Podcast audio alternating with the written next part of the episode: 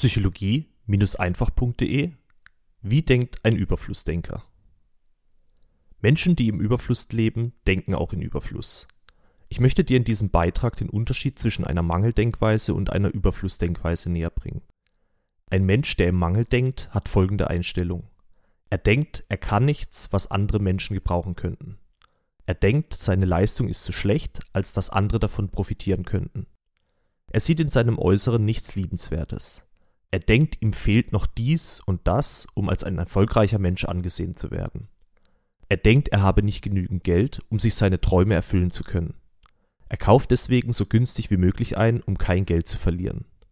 Er kauft vielleicht Dinge, die ihm gar nicht schmecken. Hauptsache, sie ziehen in seinem ohnehin schon kleinen Konto nicht noch mehr Geld ab.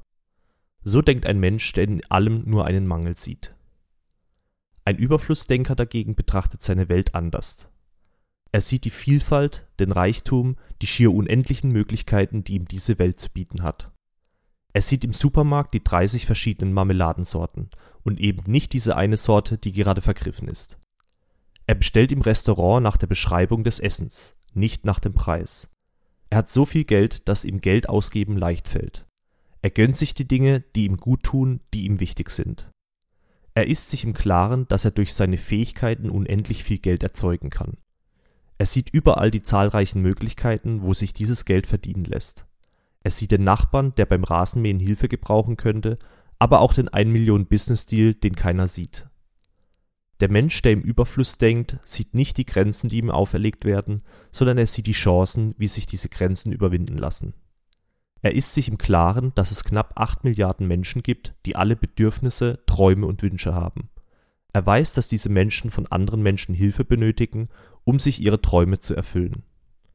Er weiß auch, dass diese Menschen bereit sind, für ihre Träume Geld zu bezahlen. Ein Mensch, der im Überfluss denkt, weiß, dass er jetzt schon alle Ressourcen zur Verfügung hat, um ein Ziel zu erreichen. Er sieht nicht das, was er nicht kann, sondern er sieht das, was er in sich entwickeln könnte. Er sieht nicht nur die Dinge, die er noch nicht hat, sondern er sieht vor allem die Dinge, die er bereits hat. Das nennt sich Dankbarkeit. Halte für einen Moment inne und versuche mal alle Dinge aufzuzählen, die du bisher dein eigen nennen kannst. Ich selbst lebe zwar eher minimalistisch, habe nicht viel bei mir herumstehen und komme aber trotzdem mit dem Zählen der Gegenstände nicht hinterher. Es ist unglaublich, wenn einem erstmal bewusst wird, wie viele Dinge man bereits besitzt. Ein Mensch, der im Denken auf Mangel gepolt ist, wird auch im Schlaraffenland etwas vermissen.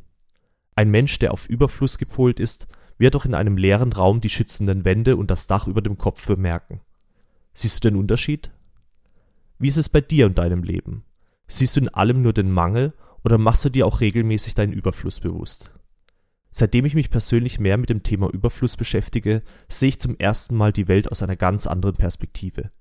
Die Tatsache, dass wir zum nächsten Supermarkt laufen können und im Prinzip alles zum Essen kaufen können, was wir wollen, ist in sich schon ein Wunder.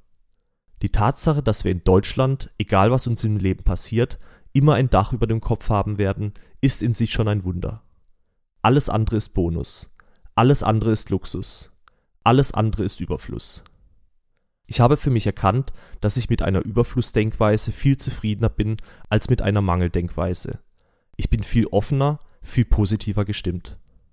Ich möchte daher diese Mentalität noch mehr verinnerlichen und meine Mangeldenkweise ein für allemal abstellen. Bist du dabei? Dein Aljoscha.